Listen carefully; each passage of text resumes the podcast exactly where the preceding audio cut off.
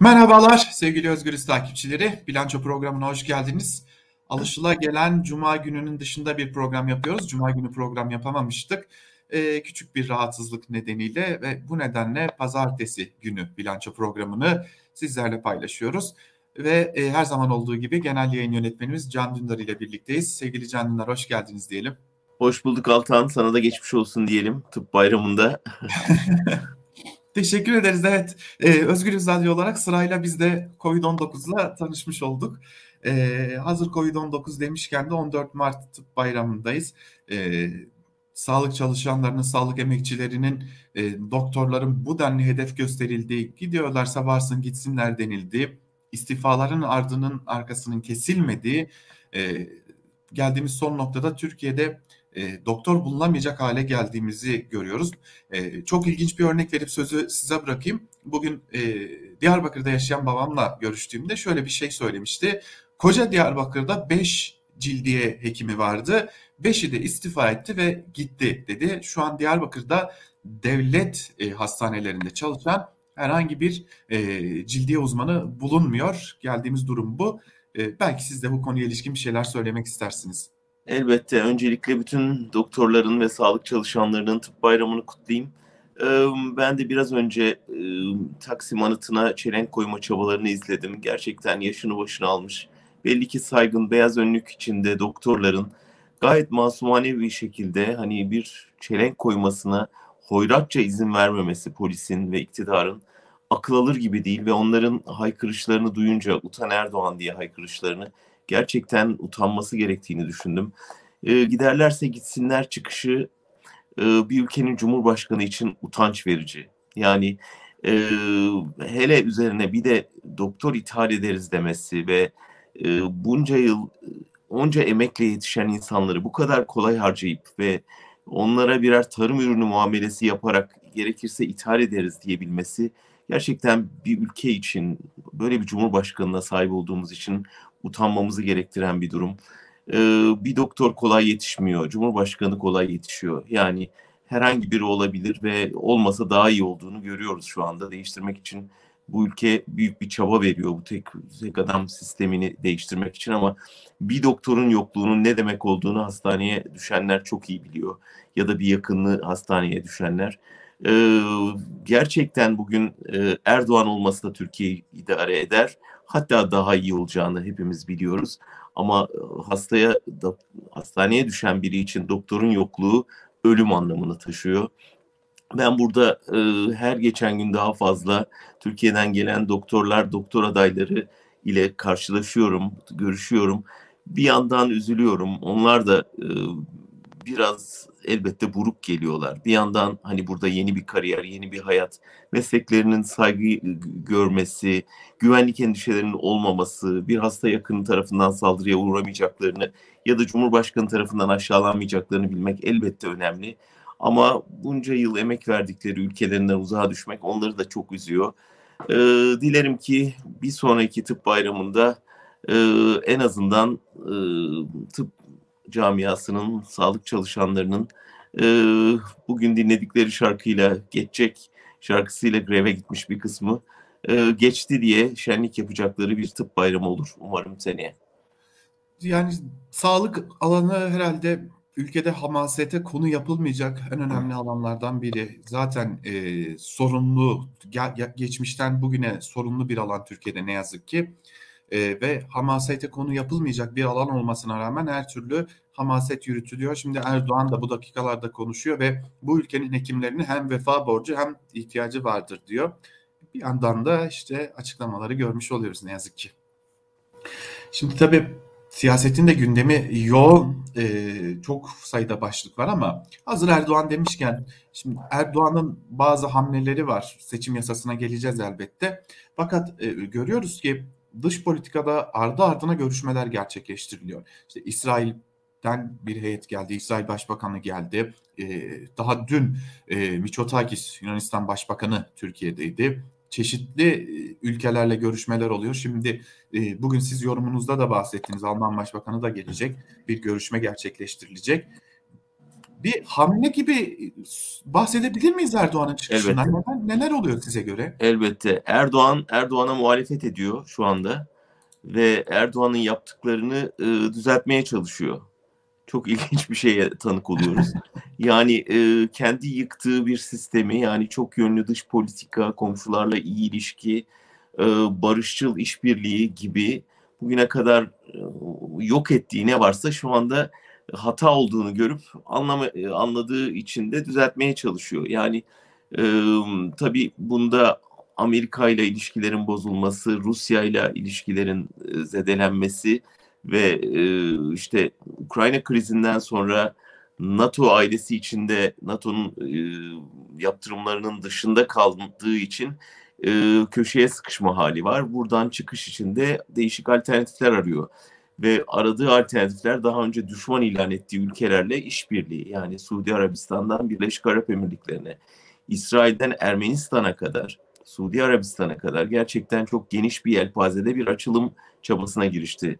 Ee, ben bunu keşke baştan yapsalardı diyorum. Olumlu karşılıyorum. Türkiye'nin asıl e, yapması gereken buydu zaten. Yani e, barışık bir şeyde olmak, komşularıyla, dünyayla barışık bir ülke haline gelmek. Ne yazık ki bunu yıktı Erdoğan ve işte uzun süredir o dört parmağı havada görmüyoruz. Çünkü bambaşka bir e, dünya e, kurgulamıştı kafasında ve o yönde ilerliyordu ve bunun içinde Türkiye'nin bütün e, geleneksel dış politikasını yerle bir etti. Şimdi kendi yerle bir ettiği o binayı tekrar kurmaya çalışıyor. E, bunun içinde Almanya e, önemli çünkü Almanya'da yeni bir hükümet var ve hükümet koalisyon e, daha ilk e, koalisyon protokolünde Türkiye'deki demokrasi ve insan hakları meselesine vurgu yapmıştı ve herkes yeni hükümetten Merkel'den daha farklı bir çizgi izlemesini bekliyordu. Fakat Ukrayna krizi bir şekilde Erdoğan'ın imdadına yetişti diyebilirim. Tıpkı 2015'te mülteci krizinin Türk-Alman ilişkilerinin seyrini değiştirmesi gibi Scholz'un ani ziyareti, sürpriz ziyareti bir anlamda e, Türkiye ile Almanya ilişkilerinde e, böyle bir kriz başlangıcı diyebileceğim bir e, ilk hamle e, olarak tarihe geçecek bence. E, Erdoğan şu anda biraz Putin korkusuyla e, NATO'nun izlediği çizgiye daha mesafeli duruyor. Hava sahasını kapatmadı, yaptırım kararlarına uymadı. Dolayısıyla buradan bir şekilde nötr kalmaya çalışıyor. Buradan nemalanabilir mi? Yani e, bu kutuplaşmada hem Ukrayna ile hem e, Rusya ile görüşebilen taraf durumuna gelebilir mi? Antalya zirvesinde bunu denediler. Tabii bir ara buluculuk değildi o, bir ev sahipliğiydi ama yine de önemliydi ilk kez bir araya getirmesi ve e, birçok Avrupa çevresinde de sürprizle karşılandı. Keşke Türkiye bu rolü üstlenebilse gerçekten bir ara bulucu rolü, bir barışı sağlayan taraf rolü üstlenebilse ama şu anda çok öyle bir şey görünmüyor. Yine de bu çok taraflı dış politika hamlesinin e, Türkiye'nin yararına olduğunu en azından kişisel olarak düşündüğümü söyleyebilirim. Şimdi tabii biz bunları söyleyince e, e, insanlar hep bize şu, şu gözle bakıyorlar. Ne yazık ki toplumun bir kesimi. Ya işte e, Cumhurbaşkanı Erdoğan ne yaparsa karşılar gibi. Ay biz e, ya da ben kendi adıma şunu söyleyebilirim. Evet yani Batı'yla dünyanın geri kalanıyla iyi ilişkiler kurulması bu ülkede yaşayan bir insan olarak beni de elbette ki mutlu eder. Ama herhalde bizim beklentimiz bunun çıkarlar, salt çıkarlar üzerinden değil, aynı zamanda ülkenin çıkarları üzerinden ve ilkeler üzerinden kuruluyor olması. Salt bir iktidarın çıkarı üzerinden e, ki eminiz bunun böyle olduğuna şu an ne yazık ki eminiz böyle olmasa elbette ki hepimiz bundan çok rahat bir şekilde mutlu olabiliriz. Çünkü bu kopuşun e, bugün Türkiye'ye ne kadar ağır faturalar getirdiğini en basitinden dolar kurundan, döviz kurlarından, e, akaryakıt fiyatlarından bir vize için aylarca, senelerce bekleyen Türkiye'de yaşayan insanlardan çok rahatlıkla görebiliyoruz ne yazık ki. Evet. Bu arada siz nemalanma, yeni fırsatlar demişken bugün yorumunuzda da bahsettiniz e, Rus oligarkların yeni adresi Türkiye mi olacak diye sordunuz. E, biraz ayrıntı vermiştiniz ama önemli bir konu o. Çünkü e, uçaklar iniyor, kalkıyor, bir şeyler mi gelip gidiyor, neler oluyor? E, hem onu sorayım hem de bir ek bilgiyi de vererek onu da size sormuş olayım. AKP'den bir isimle görüştüğünde şu iddiada bulunmuştu. İstanbul Havalimanı Amsterdam'da Schiphol Havalimanı gibi bir aktarma merkezi haline gelebilir. Özellikle Rusya'dan gelenler için diye bir öngörüde bulunmuştu. Bu e, öyle görünüyor ki bu ilişkileri dengede tutmanın bir önemli nedenlerinden biri daha olsa gerek. Hem bu mümkün olabilir mi hem de e, genel anlamda bu oligarklar meselesini biraz daha ayrıntılandırmanızı istesem. Şimdi tabii Rusya-Ukrayna krizi Türkiye'yi birçok açıdan vuracak Türk ekonomisini. Ee, işte doğal gazdan buğday ithalatına özellikle de turizm gelirlerine kadar çok ciddi e, bir tahribata yol açacak. Şimdiden çok ciddi iptaller var turizmde ve tam sezon öncesi e, bu kriz e, Türkiye'yi çok ciddi bir e, gelirden mahrum bırakacak. Ama bir alternatif belirdi. İşte Rus oligarkların mal varlıklarına el konuyor, ticaret yapmaları yasaklanıyor. Ee, Avrupa'nın birçok ülkesinde e, işte en son örneğini İngiltere'de gördük. Şimdi onlar bir şekilde bu yatırımlarını aktaracakları ya da ticaret yapacakları yer arayacaklar ve Türkiye birçok açıdan elverişli görünüyor. Bir, hükümet kolaylık sağlayacaktır. İki, Erdoğan Putin'le ilişkilerini e, sağlam tutmak için bu kozu kullanacaktır. Üç, tabii sıcak para akışı için son derece önemli. Dolayısıyla e, şimdi görünen o ki e, yavaş yavaş oligarklar İstanbul'u yoklamaya başladı. Burada acaba bir üstlenmemiz mümkün olur mu diye bakıyorlar. Ne de olsa işte yakın bir coğrafya, uçaklarıyla e, inip kalkmaları, yatlarıyla gelmeleri ve burada lüks bir hayat yaşamaları mümkün. E, hükümetin de buna göz yumacağını düşünürsek bir kazan kazan durumu oluşabilir gibi görünüyor. Çok yakında yansımalarını göreceğiz. Ben bugün sadece bu yorumunda bir örnek verdim e, ve bu örneği yenileri izlerse e, oradan anlayabiliriz ki Türkiye belki de turizmde vereceği büyük açığı belki de bu yolla bir sıcak para akışına dönüştürebilir ve hani tam da seçime gitme e, arifesinde e, en azından işte birazcık e, kendi yandaşlarına para aktarabileceği bir imkana kavuşabilir. Hele ki böyle ki böylesi büyük de bir ihtiyaç söz konusuyken. E, şimdi hazır seçim demişken siz biraz da seçim kanunu konuşalım. Bugünün en sıcak konularından biri seçim kanunu. AKP ve MHP'nin o e, neredeyse üzerinde bir yıldır çalıştıkları seçim kanununa dair teklif Türkiye Büyük Millet Meclisi'ne geldi. Şimdi beklenti çok büyüktü. Dar bölge, daraltılmış bölge, seçim barajı yüzde beşe düşecek gibi e, birçok konuda beklenti yaratıldı ama biliyoruz ki AKP ve MHP birçok konuda uzlaşamadılar. Özellikle dar ve daraltılmış bölge konusunda bir türlü uzlaşamadılar. Bu e, AKP'ye kısmen yarıyor olsa da e, kimi noktalarda örneğin Diyarbakır'a esas aldığımızda ya da Mardin'e gibi, gibi yerlere esas aldığımızda zararına da olacaktı. MHP'nin tamamen zararına olacaktı.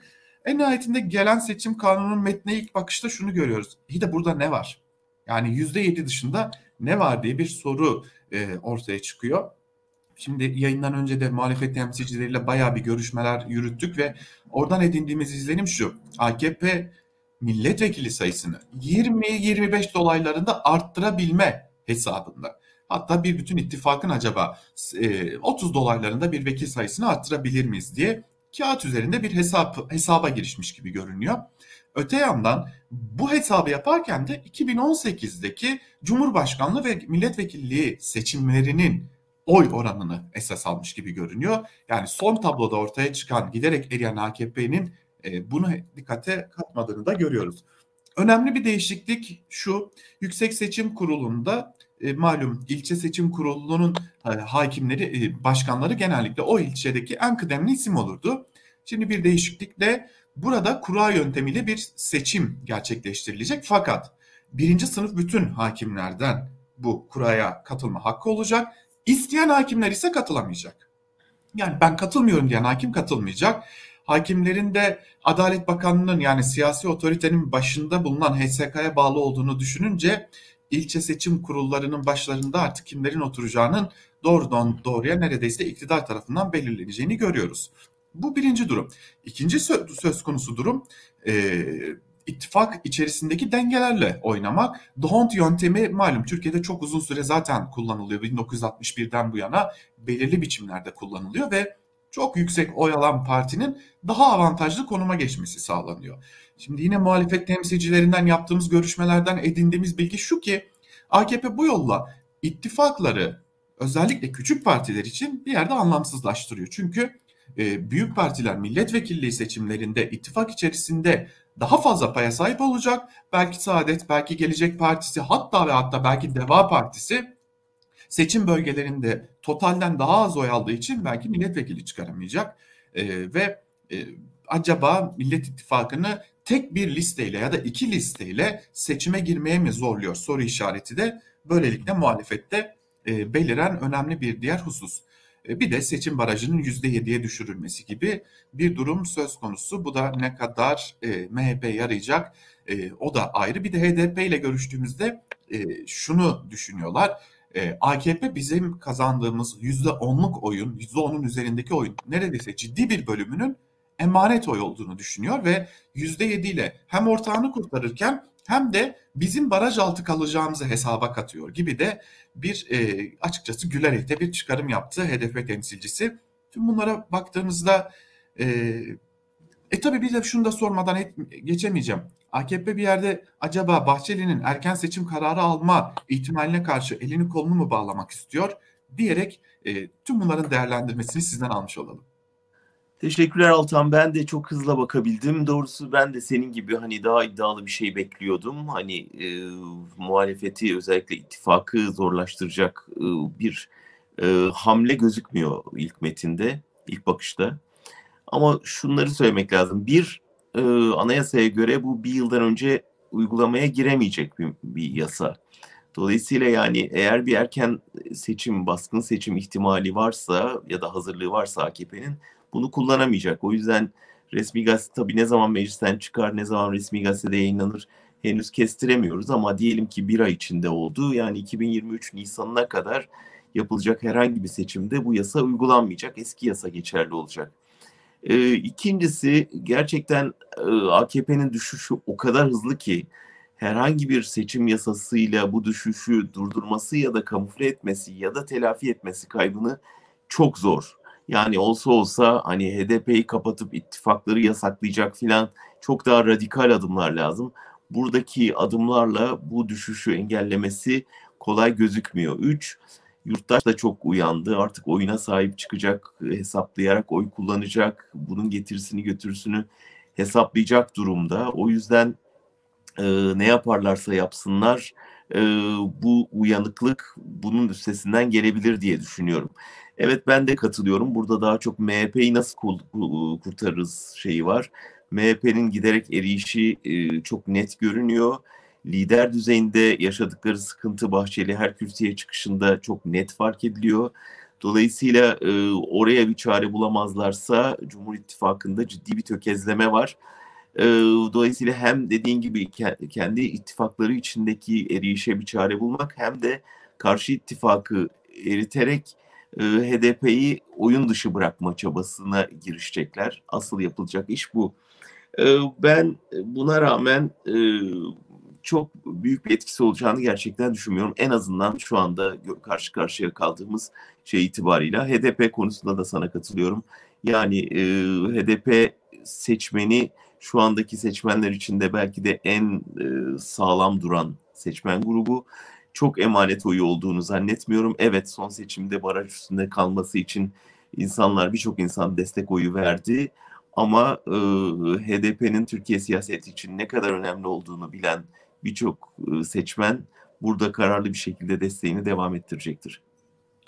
Tabii şimdi HDP ve HDP seçmeninden bahsetmişken ya da hani e, Kürt seçmenden bahsetmişken e, başka bir konuya değinmeden olmaz. E, CHP lideri Kemal Kılıçdaroğlu'nun e, Diyarbakır ziyareti. Şimdi bunu iki aşamada konuşalım istiyorum. Bir, e, iki taraflı bir hazırlık var. İşte Millet İttifakı'nın en önemli ismi Cumhuriyet Halk Partisi'nin lideri e, Kemal Kılıçdaroğlu Diyarbakır'a gitti. Kimilerine göre ürkek, kimilerine göre en azından bir başlangıç olabilecek mesajlar verdi. E, ilk tepki de Bahçeli'den geldi. Şöyle genel baktığınızda Kılıçdaroğlu'nun ziyaretini nasıl değerlendiriyorsunuz diye soralım. Ardından ayrıntılarını konuşalım. Yani çok zor olduğunu söyleyebiliriz. Çünkü ince ipince bir ip üzerinde yürüyor Kılıçdaroğlu. Elinde koca bir yükle. Ee, yükün bir ucunda içinde olduğu ittifak var. Yani merkez sağdan bir sürü parti HDP ile birlikte resim vermesine, Kürt, Kürt adını ağzına almasına bile karşı çıkıyor. Öyle bir yük var bu tarafa çekiyor e, parti içinde, kendi partisi içinde e, muhafazakar bir damar var. Onlar da CHP'nin mümkün olduğunca HDP'ye uzak durması gerektiğini savunuyor. Dolayısıyla terazinin bu tarafı müthiş bir ağırlık yapıyor. Öbür tarafında Kürt tarafında müthiş bir beklenti var. Niye cesur olmuyor? Niye Kürt sorununu açıkça dile getirmiyor? Niye daha fazla inisiyatif almıyor diye. E, oradaki beklentinin de yükü ve ağırlığı e, çok fazla. Dolayısıyla elinde bu iki tarafın e, yarattığı ağırlıkları taşıyan bir e, değnekle inip ince bir ip üstünde yürüyerek Diyarbakır'a gitti Kılıçdaroğlu ve herkes bir provokasyon bekliyordu açıkçası. Herkes demeyeyim ama çoğumuz bekliyorduk. Yani özellikle işte HDP önünde bekleyen e, ailelerle e, görüşmesinde illaki bir e, provokasyon çıkar diye bekliyorduk. Ama olmadı ve benim gördüğüm kadarıyla, konuştuğum insanlardan da dinlediğim kadarıyla genelde çok olumlu karşılandı. Bir ilk adım senin de dediğin gibi. İki taraf açısından da yani iki tarafı da çok e, kırıp dökmeden bu zorlu sınavdan çıktı bence Kılıçdaroğlu. Bunu nereden anlıyoruz? Bir, e, terazinin bir kefesinde Meral Akşener'in çok e, bu geziyi sempatiyle karşılayan sözlerini iş, işittik. Öte yandan da Kürt tarafından evet daha cesur olabilirdi ama e, önemliydi orada yaptığı görüşmeler, ziyaretler, konuşmalar e, dediler. Dolayısıyla başarıyla geçtiğini söylemek mümkün. Tabii şimdi sizin söylediğiniz o cümle çok çok önemliydi. Yani bir daha daha, daha doğrusu bir provokasyon bekliyorduk. E, çok şükür ki olmadı elbette ki. Hatta ben CHP'li bir isimle görüştüğümde telefonda ziyaret sona erdikten hemen sonra bir daha gidecek misiniz diye sorduğumda ya bir dahaki sefer acaba böyle kazasız belasız olacak mı diye kendi tereddütünü de dile getirdi. E, yani diken üstünde bir ziyaret yaptıklarını e, böylelikle anlamış oluyoruz. Niye diye soracak olursak belki e, e, malum AKP Kürt seçmenini yavaş yavaş kaybediyor. Hatta kaybetti çünkü MHP ile olan bir işbirliği var. Yetmezmiş gibi şimdi bugün Ankara kulisinde de bahsettik. Bazı e, AKP'li milletvekilleri özellikle Kürt milletvekilleri e, Erdoğan'dan o randevu isteyen vekiller arasında onlar da bulunuyor ve bir türlü o randevuyu alıp da e, Cumhurbaşkanı Erdoğan'a durumu anlatamıyorlar. Kürt seçmen kopuyor durumunu anlatamıyorlar. E, üçüncü olarak iddia o ki Mehmet Mehdi Eker Tarım Bakanı olacaktı. E, fakat Kirişçi tercih edildi ve Kirişçi göreve gelir gelmez neredeyse MHP ile ilgili çok olumlu ılımlı mesajlar verdi. Burada da bir etkinin olduğu söyleniyor. Ee, en nihayetinde bunun karşısında başka hazırlıklar olduğu da söyleniyor. Siz yine bir yorumunuzda bahsetmiştiniz. Ee, Avrupa'ya bu aralar çok fazla seyahat olduğuna dair bilgiler de var. Ee, hatta bunların isimleri de belli. belli. AKP'de önemli konumda bu isimler. bir yandan dengeyi kurmaya çalışıyor AKP. Yani çünkü içeride bir soylu gerçekliği var, bir MHP gerçekliği var. Bir yandan da Kürtleri kazanmaya çalışıyor. Ben pek mümkün görmüyorum açıkçası. Siz ne dersiniz? Çok zor bu saatten sonra ee, ama tabii e, AKP'nin bu, gece ne yapacağı belli olmaz. Yani bir anda e, Erdoğan nasıl düşman ilan ettiği ülkeleri e, bir anda dost kategorisine çevirebiliyorsa ya da işte yıllarca e, kol kola olduğu bir cemaati bir anda hepsine hain ilan edebiliyorsa böyle yetenekleri, böyle becerileri var onu biliyoruz. O yüzden hani Nevroz'da ani bir mesajla hadi bakalım tekrar barış süreci falan dese hiçbirimiz şaşırmayız. Ama Kürtler de herhalde bu sefer e, bu, bu, bu, bu yani bunu yemezler. Yani buradaki bir benim görüştüğüm e, örgütlü Kürtlerin önde gelen isimlerinden biri e, yani her şeyi deneyebilir ama bize yutturamaz dedi. Kılıçdaroğlu açısından yalnız şöyle bir önemi var. Gerçekten yerel seçimlerde hepimiz biliyoruz ki zaferin önemli bir e, unsuru HDP'ydi. HDP adaylarını geri çekmese ve destek vermese belki biz bugün İstanbul ve Ankara'da e, başkalarının oturduğunu görecektik başkan koltuklarında. Evet. Şimdi ciddi bir kırgınlık var HDP cephesinde. Yani hem bu destekle e, övünülüyor e, ve bu desteğin Türkiye'nin önünü açtığından söz ediliyor. Hem de işte yeni e, koalisyonlar, yeni ittifaklar kurulurken HDP görmezden geliniyor. Hatta dışlanıyor ve şimdi bir kapatma davası var ve orada yalnız bırakılıyor diye. Kılıçdaroğlu işte bu aşamada yani bu giderek e, sistemden, Türklerden, Cumhuriyet'ten umudu kesme noktasına gelen Kürtlere yeni bir helalleşme vaadiyle yaklaşım sunması e, toplumsal ve tarihi olarak gerçekten önemli. E, eğer bunu başarabilirse, yani bu yakınlaşmayı kurabilirse, bu kopmayın önüne, e, bu kopan iki ipi bir iki ucundan tutarak tekrar bir araya düğümleyebilirse tarihsel bir iş yapmış olur. E, ben onun zihnindeki asıl meselenin bu olduğunu tahmin ediyorum. Daha uzun vadeli bir yürüyüş olduğunu tahmin ediyorum ve eğer gerçekten bunu yapabilirse bu onu e, Türkiye siyasi tarihinde de özel bir yere koyar. Ve zannediyorum e, eğer Cumhurbaşkanlığı adaylığı e, perspektifi gerçekten varsa bu açıdan da çok önemli bir adım atmış olur. Çünkü e, dediğiniz çok çok önemli bence. Çünkü e, bunu yapabilen yani çok uzun yıllardır bir türlü e, o bağın sağlamlaştırılamaya da ortaya çıkarılamadığı iki kutuba neredeyse bölünmüş Türkiye'yi bir araya getirebilen ve bakın biz birimizden farklı değiliz, e, ortada temel haklarla ilgili bir takım konular var diyebilen lider kuvvetle muhtemel Türkiye'nin tarihine geçen bir lider olacak. Şimdi bitirirken şunu söyleyelim. Şimdi malum 21 Mart'ta Diyarbakır'da her yıl tarihe bir önem atfedilir. Tabii geçmiş yıllarda daha önemliydi. E, bir Nevroz kutlaması olacak. Biz de Orada olacağız. Oradan yayınlarla, e, haberlerle izleyicilerimize aktaracağız ve e, Kürt seçmeni çok konuşuyoruz. Bir de Kürt seçmeni e, Diyarbakır'daki Kürt seçmenden, iş insanlarından, gazetecilerden, sanatçılardan dinleyeceğiz. E, buna dair de bir hazırlığımız olduğunu da belirtelim.